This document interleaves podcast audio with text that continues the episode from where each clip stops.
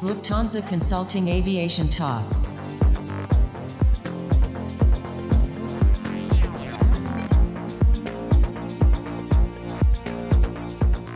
Hello and welcome to this new episode of Lufthansa Consulting Aviation Talk. My name is Florian Schwendner and I'm your host for today. When we started this podcast series a few months ago, civil aviation had hit rock bottom.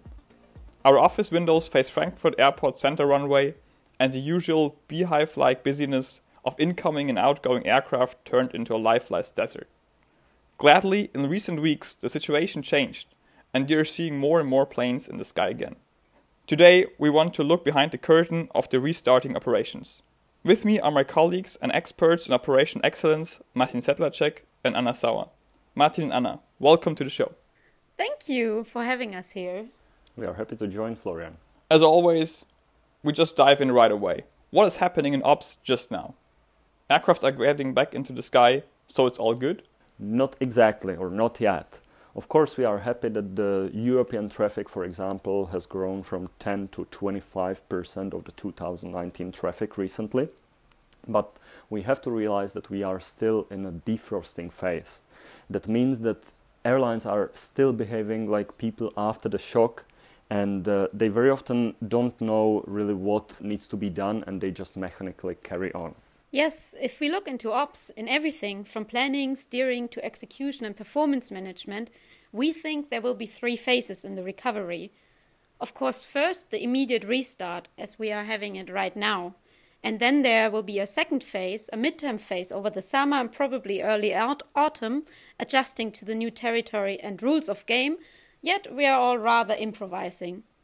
And then finally, there will be a long term stabilization with fundamental changes in how we run the operations digital, flexible, and reacting in a quick and preventive way, hopefully agile, are the right words there. And you may say that it is not a priority now, but we strongly recommend to start thinking about it as soon as possible. Better today than tomorrow. Exactly. However, let's go a little bit back to the first phase which is what is happening just now, and there are only two important things, and that's cost and trust. And remember, we said that the organizations are a little bit in a shock. So, from my perspective, it's really important to have some kind of increased quality control in repetitive daily tasks to make sure that really nothing goes wrong and that covers the entire area of operations control, for example.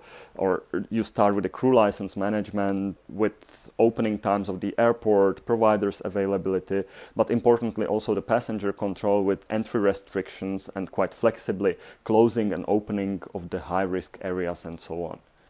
And this is, of course, connected with meticulous compliance with the hygiene rules, as no airline wants to be the one connected to the first proven COVID transmission on board. So it's important how to organize the things, and there it's good idea to have two teams actually. One looking into the actual operations and one in kind of the pre-operations team doing all pre-planning to make sure everything is covered. Okay so once the airlines manage to initially restart operations after the freeze what will be the next phase towards the new normal? As we mentioned it will be an initial adjustment but still rather tactical which means coping with the fact that schedules are now published on relatively short notice. Crew and in general ops staff part time, for example, is playing a much higher role. There will be also changes in the aircraft turnaround management necessary, especially with further increases of schedules. The processes will need to be adapted to the new normal, and therefore, for example, reference models will have to change accordingly, even though at the moment it is, of course, still possible to catch up in the air. And still, it won't be an easy time. The investments in this phase will continue to be a no go, and there is one immediate danger, and that is a danger of a talent loss. Something what we are seeing with airline everywhere in the world, where people are leaving on a very short notice, or at least not working full time, and that only highlights the importance of the knowledge management. That all sounds logical, but it seems that the entire aviation world is being turned upside down right now just when you go to the airport and you see the difference in airport and onboard processes, it feels different and feels significantly different. Won't there be also some structural changes needed in operations to adapt? Absolutely, it will. Actually, already pre COVID, we did an extensive survey on the status of airline operations, which included some 55 airlines across the world. And among others, it showed that the general gap between airlines is increasing not only on commercial, but also on operational side.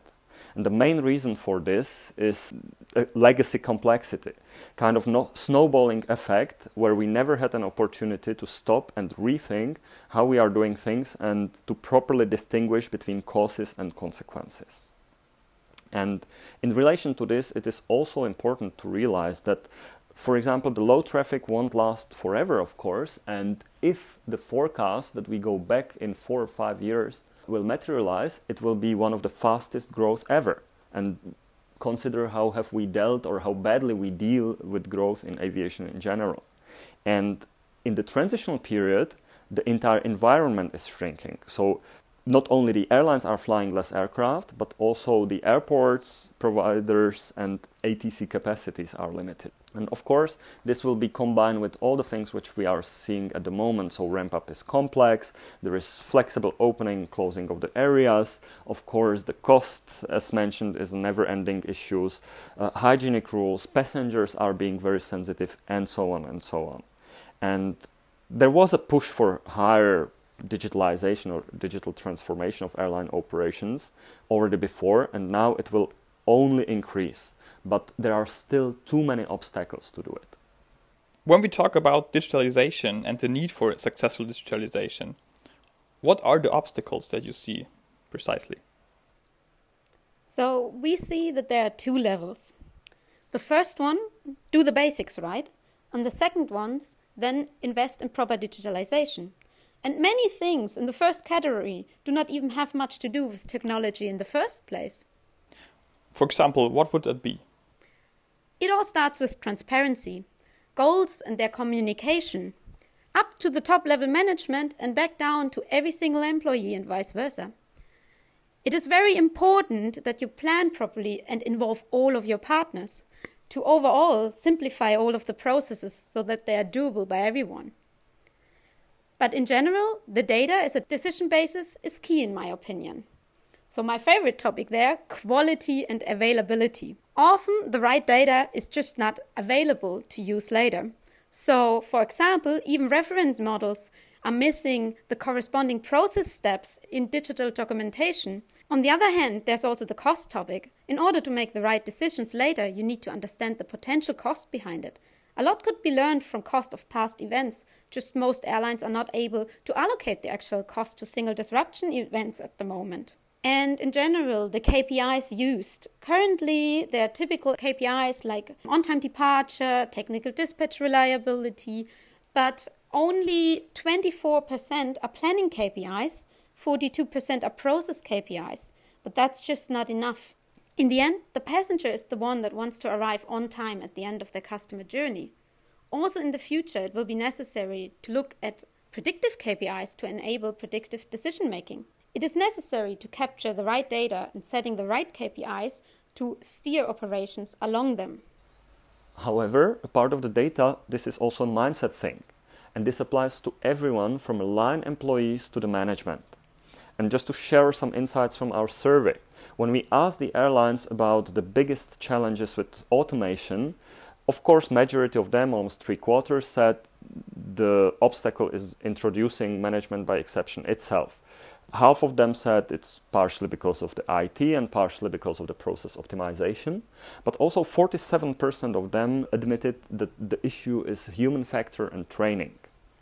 And it comes to several points. The first point is actually managing uncertainty because the consequence of working with all those data is in the end probabilistic decision making and the people so far were working more based on experience so it's not only that the line staff in the operational control center accepts the results which uh, are provided, but it's also that the management learns to work with it and doesn't blame the staff if the things don't go exactly along the predictions. The second thing is we need to get right profile of the people to the operational control. That doesn't mean to replace current operational controllers, but we need also some people who are really able to work with the data and maintain the systems. And finally, it's important not only to provide the operations control with some decision support tools, but also to objectively assess the performance afterwards. And we were very happy to see first airlines which are making the steps in this direction. Because in the end, you need a feedback loop and you can learn only from the things you know. Well, we're doing all this in an effort to ramp up and improve business. So let's look at the ones actually paying us for going through all this effort. How will passengers benefit from what you just said? Of course, punctuality is important, but the ultimate hope here is closer cooperation between ops and commercial departments in disruption situations. Because in the end, as we all agree, what matters most to us are the passengers. And more and more passengers should benefit from self handling options in disruptions and improve communication. And importantly, sustainability will not be forgotten too. It is something where temporarily the funding might be an issue, but it will last and even increase importance. And for some airlines, it was even a condition for state support. Talking about the customer, digitalization is always a huge vehicle to push experience, but apparently it's also for operations. You mentioned two phases earlier. What happens once the basics are really right? What would be the next steps in improvement? The next steps would be exactly moving from purely experience based planning and steering into the automation, management by exception, and using this predictability through the integrated and intuitive solutions. But that's why we are also highlighting the need for making the basics right so much, because in our survey, we realized that roughly every fifth airline actually fails in automation because they haven't made the basics right. And I want to highlight also the importance of those integrated and intuitive solutions. Because in the end, you can have 100 various decision support tools, but once you get under the stress, you will stop using them and you will just revert back to your old routine. So it is really about empowering the right people with the right tools. And of course, you also need to be aware of the discrepancies between the IT systems, and that's something what is happening now very often, for example, between the operations control and crew control already, and that's definitely not healthy. And finally, this should help you really. It's a process which will take years. It's not like that you simply make the basics right in one month and the next month you will be digitalized. Of course, you will do it step by step. You will learn along the process. But the ultimate goal is also to overcome the relatively standard obstacles for example, the single European sky. Last year we were all preparing for it and we were all a little bit stressed because it's working with the things like user driven prioritization process or filing flight plans 24 hours ahead and we actually don't like in the operations control to give control away too far before the things start happening and this digital transformation should exactly help you to work with those tools that sounds quite ambitious and like a serious endeavor. Looking at the current situation, is that really doable right now? Asking also from a cost perspective. Of course, yes, from our view, it is doable. Suddenly, many previously unthinkable things are possible. Also, authorities are much more flexible and cooperative right now, while many things will also become mandatory anyway, and the time and the need for action is here right now. So, getting the basic right doesn't need much big investments. However, of course, digitalization requires money. But when you look at where our world is moving right now, it will be necessary at some point anyway, and this point is probably closer than we think. So, of course, airlines have to make some money again first, but in general, also in this digitalization and ops topic, first movers' advantage will be significant. Great. That was a very valuable overview of what would have to be done from a theoretical and strategic perspective.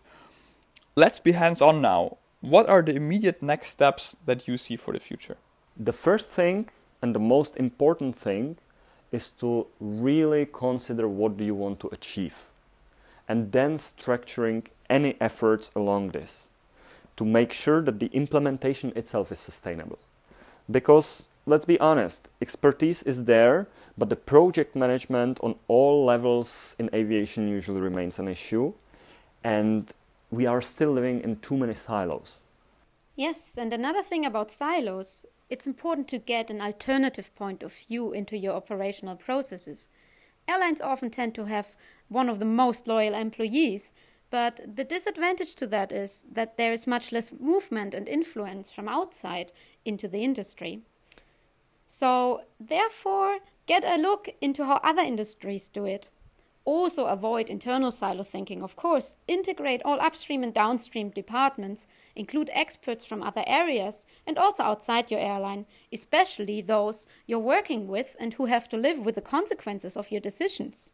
Additionally, another point the entire data area, from processing to finding the right people to deal with this data, to use it. Of course, we don't need people who replace our current experts. What we need is to work in much more cross functional teams.